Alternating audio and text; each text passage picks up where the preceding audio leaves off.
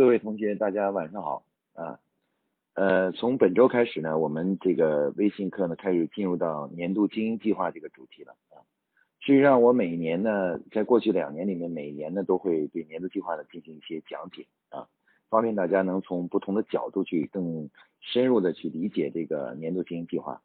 那么今天呢，我们年度经营计划的第一堂课呢，就是第一个堂微信课呢。是给大家介绍一下关于这个年度经营计划中一个很重要的工作，就是目标的确定。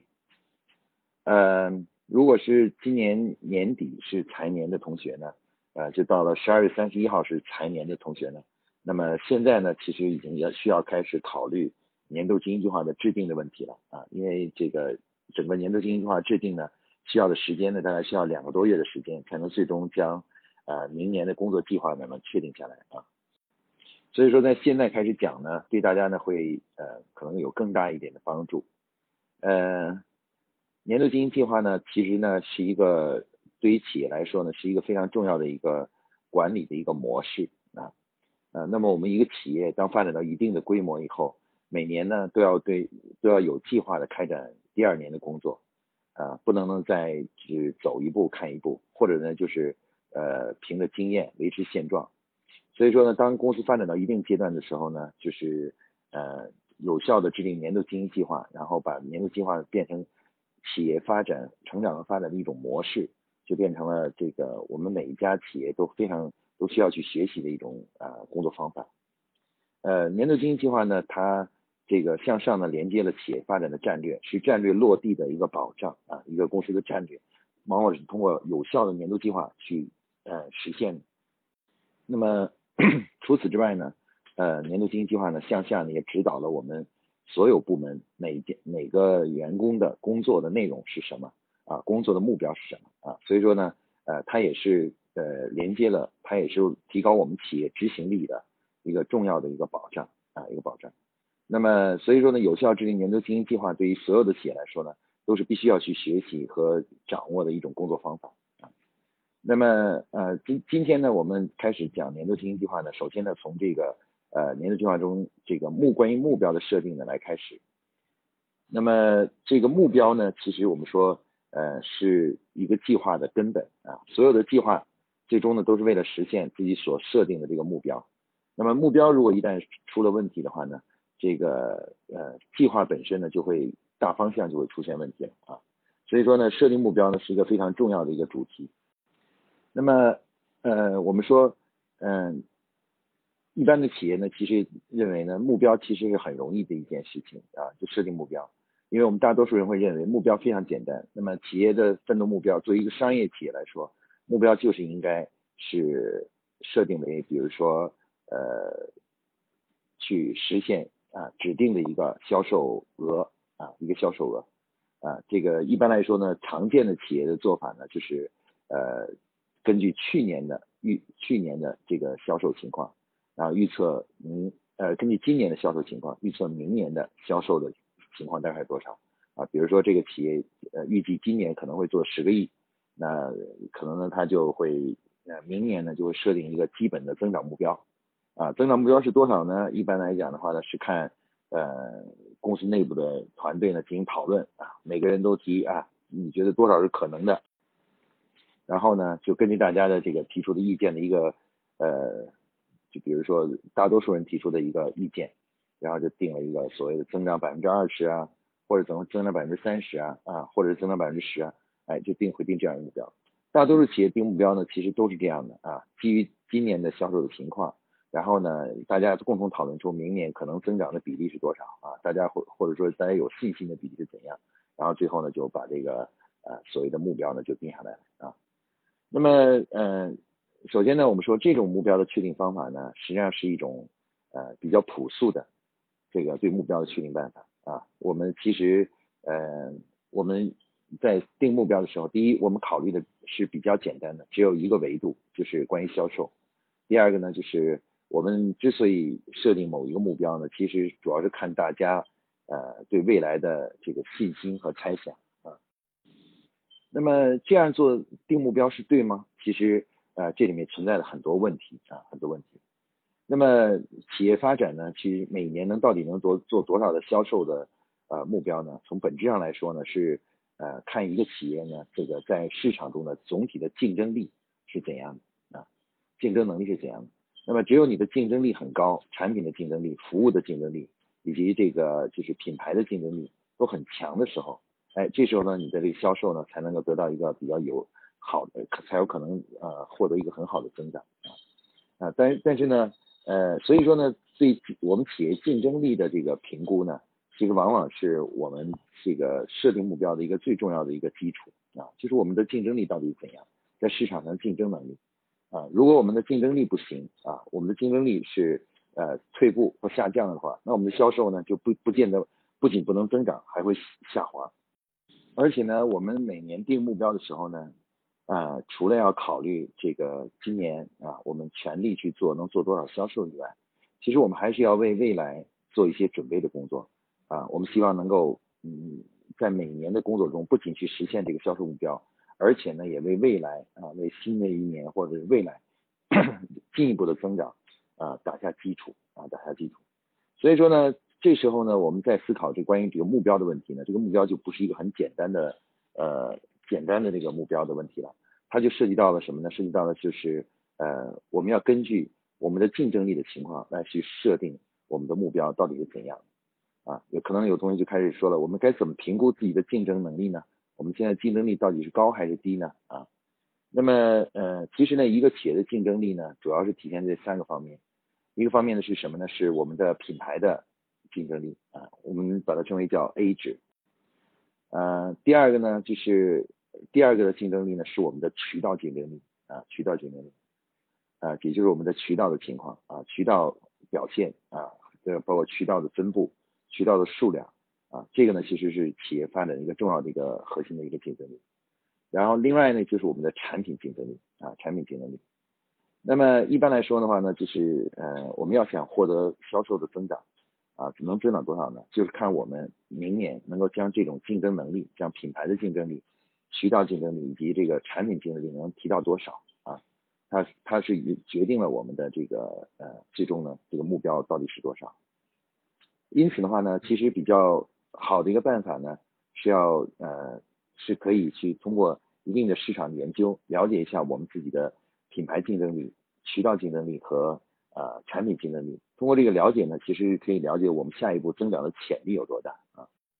那么问题呢，大家会提一个问题，就是一般来说我们做年度计划的时候，一开始的时候就要设定目标啊，一开始就要设定目标。那么呃可能呃在还没有进行调研活动的时候就设定目标，那这时候目标应该怎么设定呢？哎，这个时候呢，我们我们呢，就是我们来给给大家介绍一种呢啊，另外一种思路的去设定企业发展目标的一种办法啊。嗯，事实上的话呢，就是呃，我们发现呢，其实企业每年的这个经营活动啊，都是整个企业一个五年战略的一个组成部分啊。也就是说，今年你做多少，其实呢，都是呃，在五年的整体战略中的一个一一个步骤啊。因为它是五年中的一年嘛，对吧？那么呃，如果我们假如能够对企业未来发展的五年的道路啊，发展的轨迹，能够做一个分析和界定，或者是做做出这个战略的话，那么呢，就是我们就可以呢，相对来说的话呢，就是呃，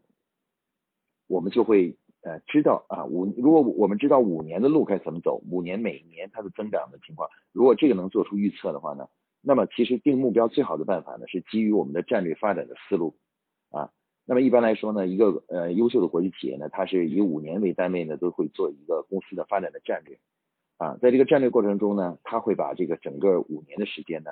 分成了每一年的发展呢，都啊分清楚它的这个呃性质啊。一般来讲，我们会把这个五年的每一年呢，按照这个生长期、收藏期来进行划分啊。什么叫做生长期呢？其实生长期呢，就是我们希望能够获得快速的销售增长。也通常来讲呢，年度的增长率呢，大概是大于百分之五十的速度来增长的这样一个年份。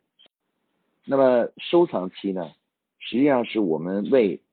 下一个生长期进行准备的这样一个重要的一个呃年份。那这个年份呢，它并不追求呢，就是呃这个呃。像其他年一样，像生长期一样快速增长。通常来说呢，它的那个增长速度呢都会限在百分之二十以内啊，有的时候是百分之十，有的时候甚至只有百分之五啊，百分之五。那目的呢是为了什么呢？因为它这个年呢，它的目它在战略中呢，它被定位为准备年啊，也就是就是为下一次的呃快速增长啊做准备的一年啊。那么大家可以想象一下，如果我们现在做了一个五年的整体发展战略的话，那我们规划了一下，从现在开始到未来的五年啊，那我们我们每一年哪一年是主要是为增长做准备的，哪一年呢是获得巨大增长的？那么如果我们有了这样一个计划的话呢，以后的话，我们这个五年里面每一年去定目标的时候呢，都会变得很清晰，因为我们首先要看这一年是属于什么性质的年，是准备年呢，是这个呃收藏年呢，还是生长年？如果是生长年呢，我们就会勇敢的设定一个比较高的增长率的一个目标；而如果是收藏年的话呢，我们就会主动的将销售的增长目标设定在百分之二十以内啊，让的速度发展速度慢一点，让员工呢有更多的时间和精力呢进行一些重要的准备工作啊。当准备好了以后，我们就开始冲刺啊，冲刺进入这个。换句话说呢，这个五年的发展呢，其实呢它是一个生长期和收藏期交替的过程啊。有快有慢啊，张弛有度啊，就是这有的有的时候呢会增长速度快一点，有的时候呢增长速度会慢一些啊，它互相交替形成了一种啊良性的循环。那么这个呢其实就是企业发展的战略。那么企业的战略呢对于每企业来说设定对企业设定年度目标来说呢，它的意义呢是非常重大的啊。我们说呢你可以根据比如说预测你的销售的。呃呃，根据今年的情况预测明年的情况，但是呢，呃，如果从规企业发展的规律上来说，你如果不进行良好的这个呃准备工作的话啊，收藏收藏和准备的话，你是很难连续的获得高速的增长。而且呢，有的时候呢，我们即使获得那个所谓的高速增长，其实高速增长本身呢也是不健康的啊。经常很多企业是通过降价。或者压货啊，像渠道去增加渠道库存，来获得一个表面上看起来好像很好的一个啊销售的一个增长啊，但是这种呢是对于企业的发展呢是极为不健康的。那么怎么样才能让企业进入到一个健康的循环呢？哎，我们要用战略来指导我们的目标设定。那么这种呢实际上是最理想的啊，最理想的。我们用按照我们做对呃未来的发展呢做一个五年的战略，而每一年的话呢，我们会根据战略的部署。啊，战略说我们要进入收藏了，我们要开始进行为呃下一次的这个快速增长做准备了，那我们就进入到收藏年，我们就会设定一个比较低的目标。那如果战略说我们下一年要进入生长年了，我们就要进入一个快速发展的呃那个历史阶段了，然后呢，这时候呢，我们就会设定一个较较高的目标。换句话说来说来说呢，就是我们并不会根据上一年呃就今年相对于去年的增长率。来设定明年明年的增长率啊，很多企业都是这样做的，根据今年增长了多少，设定明年增长多少，因为这是不符合规律的啊。其实每每个企业呢，当销售获得了一定量的快速的增长之后啊，其实它组织内部的这个各种各样的能量啊就被消耗掉了。因此的话呢，你必须要把这个呃成长速度呢放缓一点，然后呢来令让员工呢腾出一部分的精力。来，这个就是去呃，再对组织呢进行赋能啊，赋能。那只有这个组织再具备了能量以后的话呢，然后呢，它这个就是呃，这个才能实现更更大的一个增长和飞跃啊。我接触了很多企业呢，经常是呃，销售曾经有一段时间增长速度很快，但一旦到了一个某一个坎儿，一般通常来讲的话，呃，七八千万啊是一个坎儿。然后两二点几个亿、三个亿左右，三到四个亿是一个坎儿。然后呢，再上一个呢，就是七八个亿啊到十个亿之间是一个坎儿。那一般来说呢，一个企业经常会出现呢，这个销售呢上到一定的呃那个一一定的销售额以后呢，再想获得增长呢就非常非常的困难，就无法获得增长了。其实原因很简单，是因为这个企业呢这个能量，就是企业所具备的组织能量，只能支撑什么呢？只能支撑这样的一个销售额。除非你在组织上进行变革，不断的呃给一个组织赋能，它才能够创造更大的一个销售额。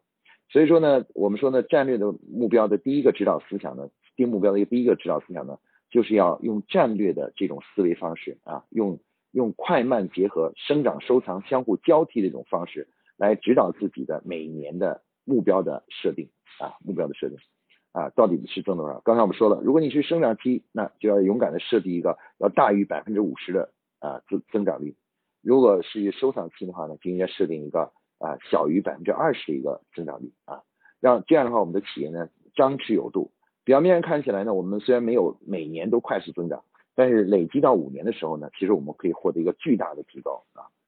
谈到这个问题呢，我们就又涉及到关于年度目标的第二个问题了。刚才我们说第一个问题呢，我们是说基于什么来设定目标啊？这个我们说应该基于战略的部署来进行设定目标。那么战略呢，要对每一年的性质呢进行定义，定义好了以后呢，然后呢，根据战略的这个部署呢，我们来确定每年的增长率的范围大概是在什么范围之内。这是我们需要呃，我们刚才讲解的第一个问题啊，第一个问题。那么第二个问题呢，其实是涉及到什么呢？是说的，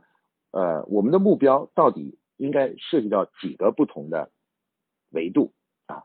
很多同同学呢都都认为呢，就是销售目标很简单，就是销售总额是多大啊？但事实上呢，这种思考是不对的。为什么呢？因为对于一个企业来说呢，这个呃销售的话呢，我们一经营一个企业，实际上是一个马拉松，是一个长期的工作，它并不是一个短跑。我们不能只是为了追求在短期的一个快速的增长，而使自己的组织呢产的健康啊产生问题啊，所以我们一定要设定多个指标，来既要考虑到组织成长的速度，同时也要监监测着什么呢？组织的健康度。那如果公司企业不健康了，那即使是短期内呃销售增长了，也一样最终还是无法长期的经营下去啊。我们见到的很多企业，比如说。呃，厦门的这个厦新呐、厦华呀，然后以前的波导啊啊这这样的企业，其实都是在有一个历史阶段内销售增长是很快的，但是他们就因为他们嗯这个不注重自个儿企业本身内在的健康度，所以说随着时间的推移，那原来那个辉煌呢就很快就没有了，然后公司呢也进入到了非常危险的啊或者有的是濒濒临倒闭的这样一个啊这样一种状态。其中很重要的原因呢，就是要从多维度去考虑企业的发展目标。那么对于国际企业来说呢，一般在年度目标的设定过程中，它是会把年度目标呢分成四个核心的指标。第一个指标呢是什么呢？就是我们说的这个销售收入啊，是指的说在财年的第一天到最后一天之内的这个呃到账金额啊，主营业务的到账金额就是销售收入啊。销售收入呢也是大家都知道的啊。啊，销售收入呢，一般通常不含应收款，也不含啊这个应付款啊这个呃，另外呢，就是销售收入呢，只探讨到账金额，不管你签的合同是多少啊，你你你签的签约多少，有的企业是以签约是多少，这这是不对的啊，应该是以这个啊这个到账金额为核心的，这是一般我们通常设定的一个目标。但是另外呢，还有一个第二个目标是什么呢？就是关于这个企业呃年度的这个利润率。啊，利润率呢，这是一个非常重要的目标啊。这个目标呢是衡量了我们企业的健康程度。那一般来说呢，呃，我给大家一个参考的数值啊。这个如果利润率呢是百分之五的话呢，这个实际上企业就处在一个亚健康的状态啊，亚健康状态，我们说叫及格吧，只能叫及格。如果呃，我们刚才说的这个利润率呢，是指的是呃税后净利润啊，税后的净利润，净利润率。那么，如果是这个呃利润率能达到百分之八的话呢，哎，我们就进入到良好啊，也就是健康的啊，也就是七十五分啊，七十五分。那如果利润率能做到百分之十，我们就达到了什么呢？达到了这个呃，就是说呃，在这个可可以说相当于达到了八十五分啊，达到八十五分的这个状态。那如果利润率能做到百分之十二啊，十二，那这个呢就有那已经达到了九十五九十分啊，九十分了。那么一般来说呢，利润率的最高值呢，通常国际公司的平均值呢，都徘徊在百分之就是百分之十二到十五之间。所以说呢，如果你的利润率一旦低于百分之八了，那就说明呢，这个利润企业呢已经是处在一个不健康的状态了啊，不健康的状态。那这时候呢，应该赶快将利润目标设为整个组织的第一目标啊，就设为主义的第一个目奋斗目标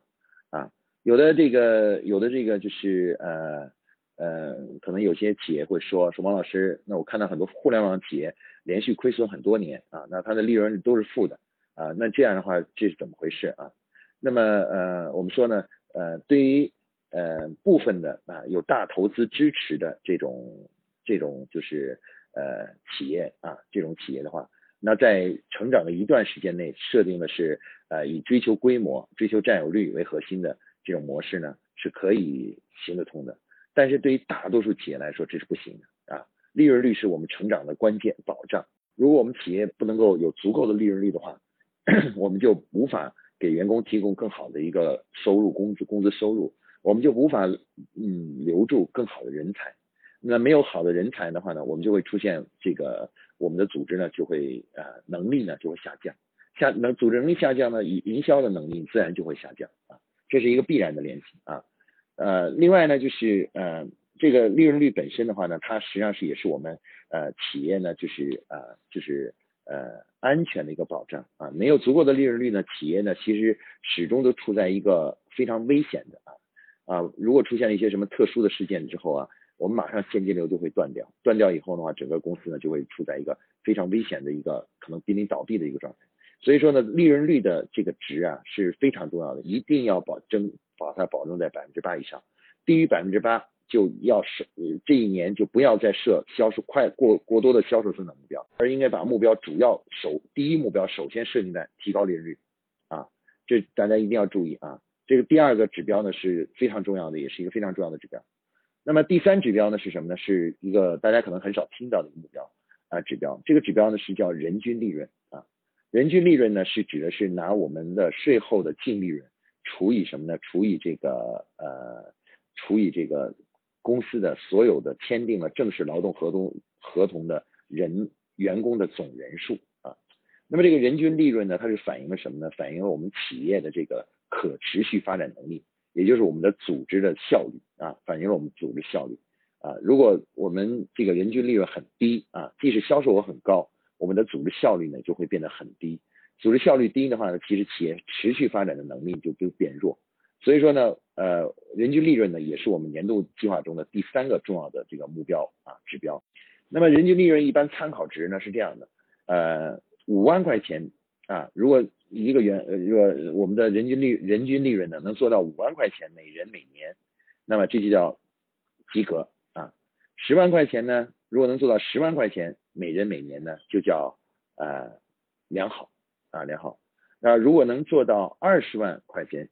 二十万人民币啊，每人每年，这个就叫优秀啊，这个就叫优秀。那么国际公司呢，最高现在目前最高值呢，就是呃，据统计是苹果公司呢，大约是在两百多万人民币每人每年，就一个员工工作一年可以为公司创造两百多万嗯人民币的这个呃这个利润啊，注意是利润，不是销售，是利润啊。那保洁公司呢？我工作的保洁公司呢，大概在这几年里呢，大概都在徘徊在一百万到一百二十万人民币每人每年啊。那我们可以看到，国际公司呢，在这个组织效率方面是非常高。那么，如果我们的企业现在呃人均利润是低于了呃这个叫做百分之呃五啊，低于了呃低于低于了五万块钱每人每年的话，那就说明呢，我们应该把这个目标呢也列为比较靠前的目标。而且的话呢，这个目标呢，通常意味着我们应该尽快进入到刚才我们说的战略的收藏期啊，就是开始要进行一些赋能的工作啊，就不能再一味的追销售增长了，开始要对组织进行赋能啊，就是赋予它能量啊，让它为为下一次增长才能做好准备啊啊，如果是这个数字太过低的话呢，组织的成发展呢就会越来越乏力啊，越来越乏力啊，就是成长的力量就会越来越弱啊。好，那这是第三个指标，最后一个指标呢是有些企业可能会能设定这个指标，有些企业可能不能啊。最后一个指标是什么呢？我们称为叫做品牌资产啊。那么品牌资产呢是指的企业所拥有的品牌本身啊具备呃的的价值啊。我们说当一个品牌做了一段时间以后呢，它就会拥有一个一个无形的资产啊，这叫品牌资产。这个品牌资产呢，大概是我们每年销售的。呃，大概是这个是我们每年销售的五倍左右啊，可能是我们的这个呃是我们的每年的利润的二十倍到三十倍左右啊，大概会拥有这样的一个品牌价值在里面。那么我们企业呢，除了要去让自己的这个呃让自己的这个就是销售增长、利润增长啊，同时呢还要去考虑呢关于品牌资产啊啊，今天因为时间缘故呢，我就在这里对品牌资产的这个数值以及计算方法呢在此就不呃仔细介绍了，大家可以去呃听一下我关于品牌那部分的课程的讲解啊，就可以知道品牌资产是怎么算出来的。那么不管怎么说呢，大家可以看到呢，就是一个企业的年度目标啊，实际上它是一个由多维度的，由四个维度组成的。那么企业呢，一方面呢要追求规模要不断的增长，但是在追求规模增长的时候呢，要时刻监呃监测着另外三个指标，也就是利润率、人均利润和那个指标，因为那三个指标一旦是这个就是呃低于了就是我刚才说的及格线的话啊，或者是在及格线附近的话，这就意味着什么呢？我们的组织呢，因为呃连续的快速发展呢，已经处在一个不健康的状态了。那这时候的话呢，企业就应该马上决定。本年度呢，应该进入到收藏年啊，收藏年。然后呢，通过收藏年呢，把这三个指标呢，这个指标呢做到健康值啊，先要做到健康值啊。只有做到健康值之后，然后我们再设定下一年是生长年啊。所以大家可以看到，我们这个年度目标的设定的理念和思想呢，是一个非常有逻辑的一个思想。其实呢，我我们认识到企业呢，就像就像一个生命体。那他呢，要想啊做出更大的业绩啊，占领更大的市场，给客户提供更好的服务的话呢，他就一定要拥有在组织内部呢要不断的赋能啊，让那个组织具有更大的能量。那么这个能量呢是需要时间的啊，有的时候我们会花一整年的时间去为一个组织去让它能够具备能量，为下一次的增长呢做好准备啊，做好准备。就是这样的话，就诞生了我们的所谓的战略思考。那我们的战略思考就是说啊，我们的整个五年以五年为单位的这种发展呢，应该是有些年呢是生长期，有些年呢就应该是收藏期啊。那大家可能说了，那我怎么判断这个生长与收藏的这个标准呢？哎，刚才我们就讲了，因为企业的每年的目标呢实际上是四个目标，你通过呃观察，就是你在过去的一年里面的你这四个指标，你就知道你的下一年应该进入到一个什么样的年份。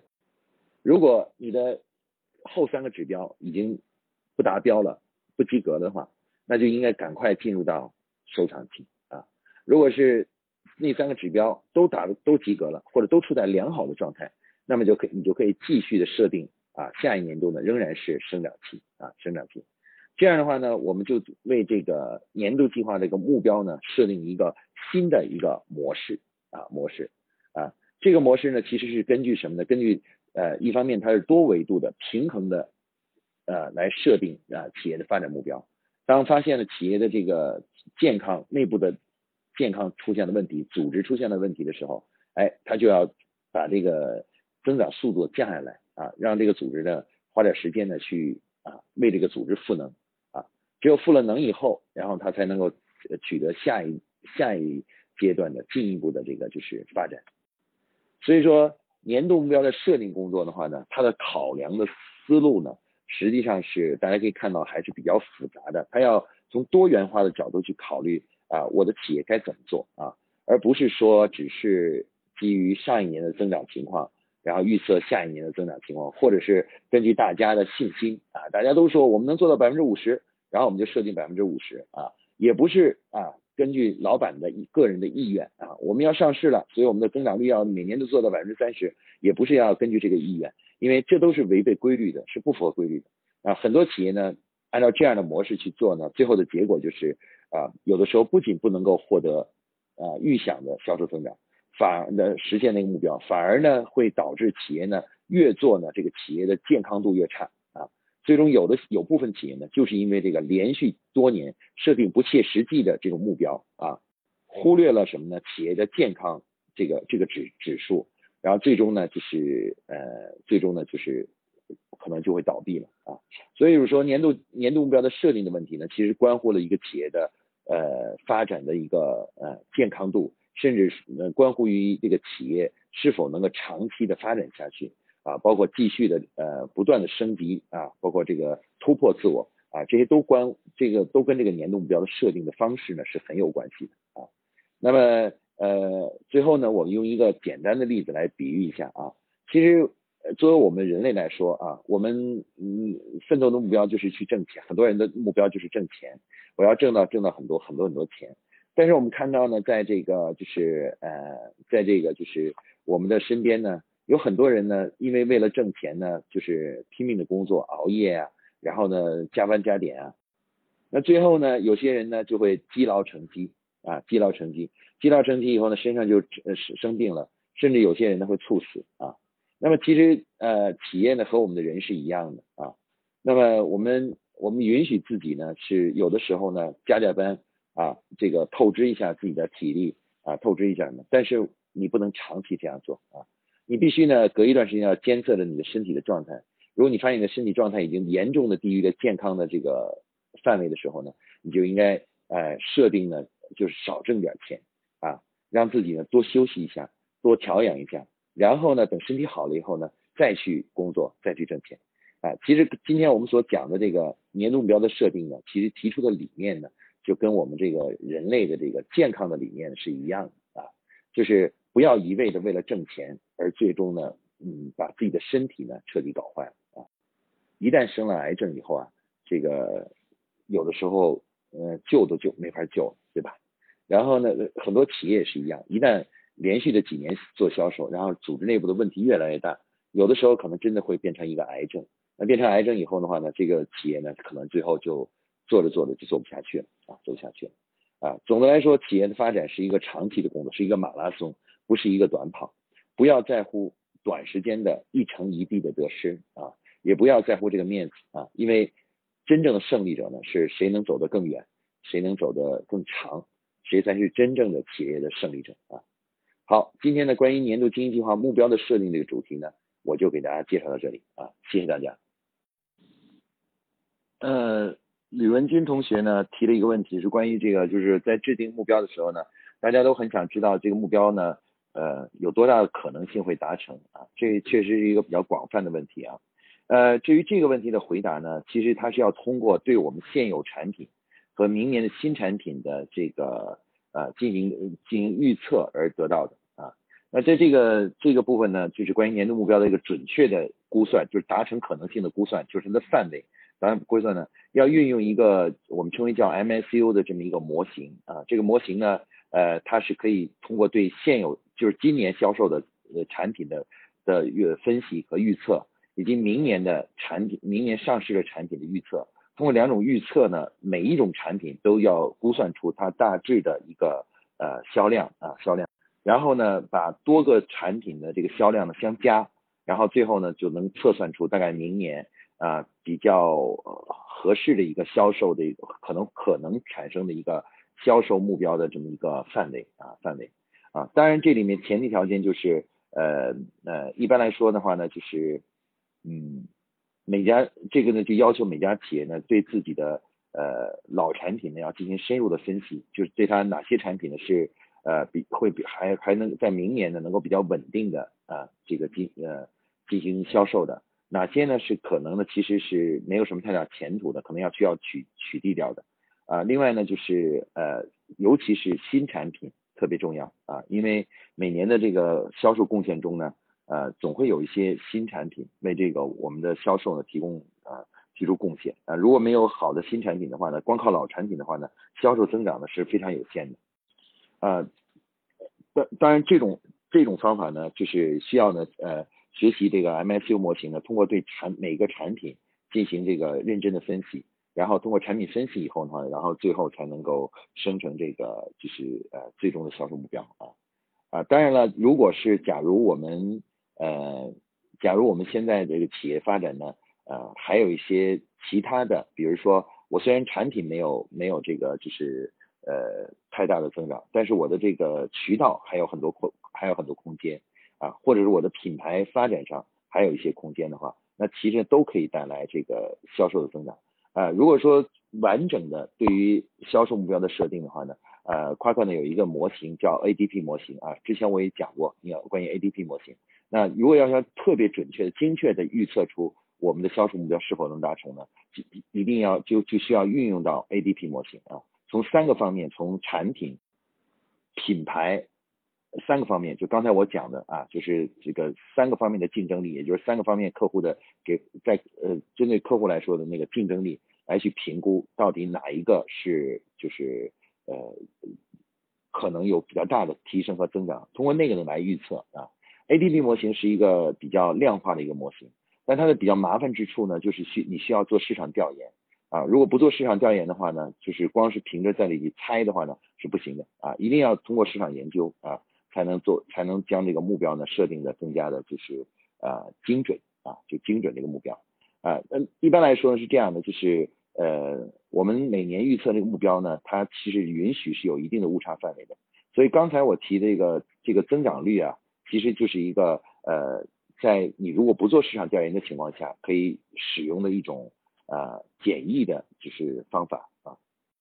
呃，如果呢，如果你能做市场调研的话呢，就可以通运用我们之前讲过的 ADP 模型，加上 MSU 模型啊，这再通过产品渠道扩张以及品牌的这个提升，品牌品牌影响力的提升。然后通过这三个方面运运用那个 ADP 模型呢，可以对这个销售进行预测啊。